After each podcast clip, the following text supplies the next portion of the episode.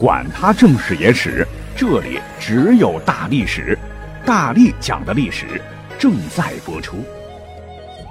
大家好啊，因为这两天一直在上班嘛，没有时间来做节目。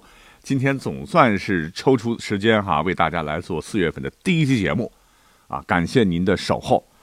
那么这些日子，其实我除了工作，也一直是在学习充电中啊。哎，我就发现啊，很多我们平时用到的一些个呃古代的名言警句啊。实际上呢，和它原本的意思啊，跟我们现在的理解真是大相径庭啊，这让我觉得特别有意思。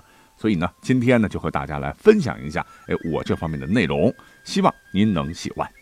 本期节目呢依然是个合集啊，我们就长话短说，先来看第一句。那第一句话呢，呃，我们也是真的是非常熟悉了哈，尤其是当婚礼司仪的时候，经常被用到哈，那就是。呃，恭喜一对新人呐！愿你们是执子之手，与子偕老。啊，我们现在理解，这不就是表达男女之间真挚爱情的话吗？啊，我想到的最浪漫的事儿啊，就是我愿意牵着你的小手手，和你一起慢慢变老。那这句话呢，呃，我们去找一找，实际上是出自《诗经·背风》里的《击鼓篇》。这个“背”就是。古代一个国名啊，周武王当年呢封了这个殷纣王的儿子武庚在此，被封啊，指的就是这个地方的华夏族民歌了。那么这句话呃，在这篇文章当中的全句就是“死生契阔，与子成说，执子之手，与子偕老”。那契阔它本意就是情苦的意思，呃，成说呢就是预先约定的话。所以整个意思就是，不论生死离合，我都和你说定了，别时握住你的手，白头到老，此生休。那光这么一解释的话，听起来好像还是啊，有一些像男女之间的海誓山盟啊。所以呢，下面呢，我要把这个背风里的击鼓篇这个文章啊，通篇解释一下，您就能理解这段话真的跟我们现在理解的啊男女之间的情感没关系。那击鼓这篇文章呢，我们就不读原文了哈，很多字我也不认识啊，我们就来单读一读它的白话文。说战鼓擂的咚咚作响，战士们踊跃操练刀枪。我们的国都曹邑筑城墙，独我从军奔南方，跟随将军孙子仲平定他国陈于宋。久久不能把家回呀，忧心忡忡心儿碎。哪里停车把营扎？啊，慌了神儿，丢了马，哪里寻他，哪里找？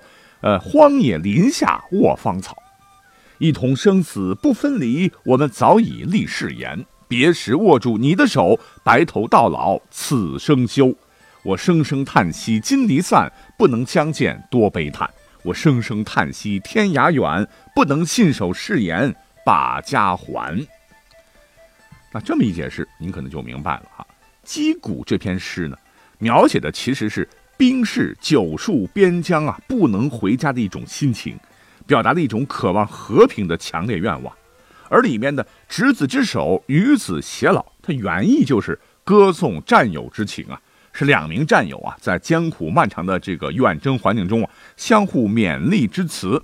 那这里面可能有激情啊，但绝对没有爱情。那但后来不知怎么回事了啊，就是被误用为。这个男女之间的这个山盟海誓了，还广为流传。那么我们今天讲这个呢，并不是说这句话咱们现在就不能用在爱情上了啊，只是来追溯一下它的原意啊，也是一种新鲜的体验了。那第二句话呢，我们也是常挂在嘴边了啊，我们就来举个例子来引出这句话啊，比方说我们经常说什么要居安思危啊，备战而不好战呐，咱们中国要不战而屈人之兵啊。啊，或者是在商战中啊，我们要什么讲究造势啊，威慑竞争对手啊，以达到不战而屈人之兵的目的啊。啊，这里边的这个不战而屈人之兵啊，就是我们要讲到的第二句话。看似啊，这句话的意思就是攻心为上，不要动一兵一卒，让对方屈服。这句话呢，最早出自《孙子兵法》的谋攻篇。那许多后人呢，也直接把这句话解读为啊。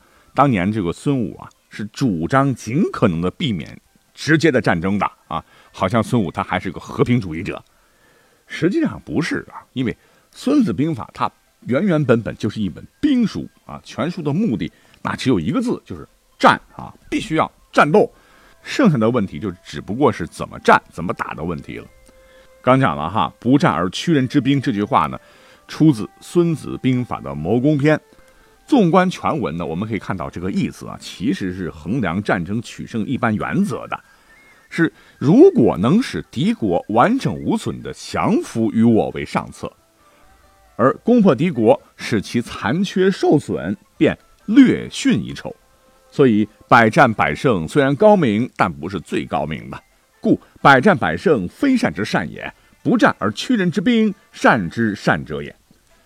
那么在攻城之前，就是先让敌人的军事能力啊，包括指挥能力和作战能力严重短缺，根本无力抵抗，这才是高明之中最高明的，也就是这个意思。所以这句话呢，明显就是带有杀气腾腾的啊这个意味，告诉我们怎么能够把敌人的城池攻陷，让自己的损失到最小。谈的呢，也都是战争准备的要领和注意事项。啊，根本就没有什么攻心为上啊，不要动一兵一卒啊，就让对方屈服的意思。当然，现在大家呃都这么用啊，也都是约定俗成了吧。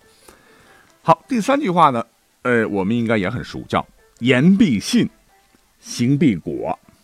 啊，现在一听，这不就是用来形容个人的这个品德高尚吗？啊，说话算数吗？言行合一吗？很有契约精神吗？值得信赖吗？肯定这句话是。大家赞赏的好话，但是啊，在这里告诉各位啊，如果有一天你能够回到古代，想赞美对方啊，品德高尚，言行合一，你要用这句话来形容对方，对方不仅不会高兴，反而可能会揍你啊，因为你侮辱他了。那你肯定会蒙圈了啊，说为什么呢？哎，我们就回到这句话的原话出处当中来寻找答案。言必信，行必果呢？这句话呢是出自《论语·子路》第十三里，这个子贡和孔子的一段对话当中。当时呢，这个孔子的学生子贡就问老师啦，说：“什么样的人才才算是一流人才呢？”啊，孔子就说：“我认为呢，第一等人才是行以有耻，始于四方，不辱使命啊，也就是从事外交的人。再差一点的人呢，就是。”宗祖称孝、乡党称帝的那种道德楷模，啊，更差一些的，便是言必信，行必果，坑坑然小人哉。这个坑坑，就是浅陋固执的状态啊！一听这话就肯定不是夸人喽。所以言必信，行必果，原本就是指那些认死理儿啊、非常固执浅薄的低档人物啊，是被强烈鄙视的小人。嗯，所以。可以这么理解吧？如果说你有一天回到古代，你对着大家伙拍着自己的这个胸脯说：“哥是一个很讲信用的人啊，绝对是一个言必信、行必果的人”，那就完蛋了。那坑坑然小人哉啊！以后谁还敢理你呢？哈哈啊！这是第三句话啊。我们再来讲第四句话。第四句话，呃，它是两句了，叫“百善孝为先，万恶淫为首”。前半句话啊，其实我认为吧，跟现在理解差不多。因为孝就是孝顺嘛，孝敬嘛，身体发肤受之父母，不敢毁伤，孝之始也。那么后半句啊，淫为首，哎，我们现代人的理解和古代人的这个理解呢，就产生很大的偏差了。那现在是什么意思呢？淫，那就是男女关系上的淫荡啊，哈哈。比如说，呃，我们都熟知的一些故事，什么纣王宠爱妲己啊，为妇言视听。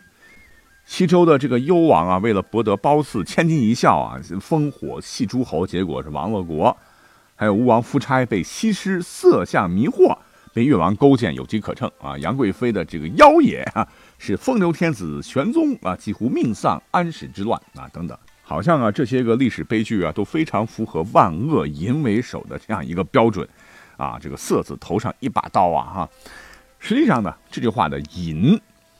在古代呢，它并不是指男女关系上的这种淫荡，而是别的意思。比方说，在《论语》啊《八佾·关雎》里面有句话叫“乐而不淫，哀而不伤”。如果说我们要翻译的话，绝对不能把它翻成“快乐而不淫荡”啊，而是“快乐而不过分”。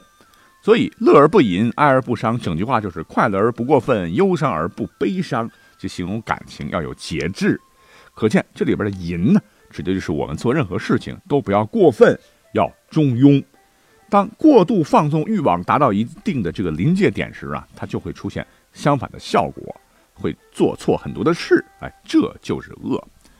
同样还有一句话啊，一句名言叫“富贵不能淫呐，贫贱不能移，威武不能屈”。这里边就很明显的就是能表明了啊，这个淫绝对不是什么富贵了不能淫荡，而是说富贵和权势不能使自己的言语举止过分超越常理。由此可见，这个万恶淫为首。那这句话实在是一句啊，被我们现代人误解很深的话了。好，我们再来讲最后一个啊，我觉得挺有意思。有句话，呃，各位也很熟悉啊，那就是，呃，酒肉穿肠过，佛祖心中留。嗯，我们现在一听，那就是只要心中有佛就行了啊，吃酒喝肉也是可以的。嗯，实际上呢，这句话呢，原话当中后边还有两句是非常非常重要的，只不过就是。呃，流传的过程当中就被后人给咔掉了，那就是“世人若学我，如同进魔道”。那讲起这句话呢，这历史上还真的有一个小故事啊，在这里要跟各位来分享一下。说是在明朝末年呢，有一位农民领袖八大王啊，叫张献忠，当年是攻打虞城，就是现在的重庆，就是在城外的一个庙里来驻扎。那当时为了避免战乱嘛，有很多老百姓啊，就慌乱当中逃到这个庙中啊。呃，这个张献忠的部队，说实话啊，纪律非常非常差啊，一路上是劫财杀人呐。他们就想着把庙里的这些老百姓也给收拾了。可是呢，寺庙的这个住持慈悲呀，就恳请他们啊，不要伤害这些百姓，就请求呃这些农民起军吧，说只要你们谈什么条件，我能做到啊，就请放过这些无辜的百姓。那当时起军的头头就说了：“那好了啊，你是一个僧人啊，啊，我这里呀有一些酒肉啊，你只要吃了这些酒肉，我就放过这些人。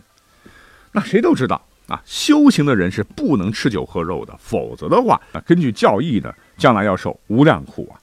这想着就是把这个住持吓跑就得了，毕竟啊，他是个僧人嘛。可谁知道啊，这个住持啊，竟然是立马拿起酒杯啊，气定神闲说。”好，那我就以酒代茶，竟然是当着大家的面呢，拿起这个酒杯，咕咚咕咚，竟然把酒一饮而尽。然后呢，再拿起一块肉往嘴里一塞，哈，我以此肉做菜，竟然吃了，哈哈，这一下子对方就傻眼了，哈。那既然是有言在先呢，就只好放过了所有的人。所以呢，酒肉穿肠过，佛祖心中留啊，它原本体现的是一种。我不入地狱，谁入地狱？舍小我而为大我的这种牺牲精神，啊，根本不是我们现在理解的那样啊！好，我们一口气儿呢就把一些古代的名言警句就讲完了。感谢各位的收听，我们下期再会喽。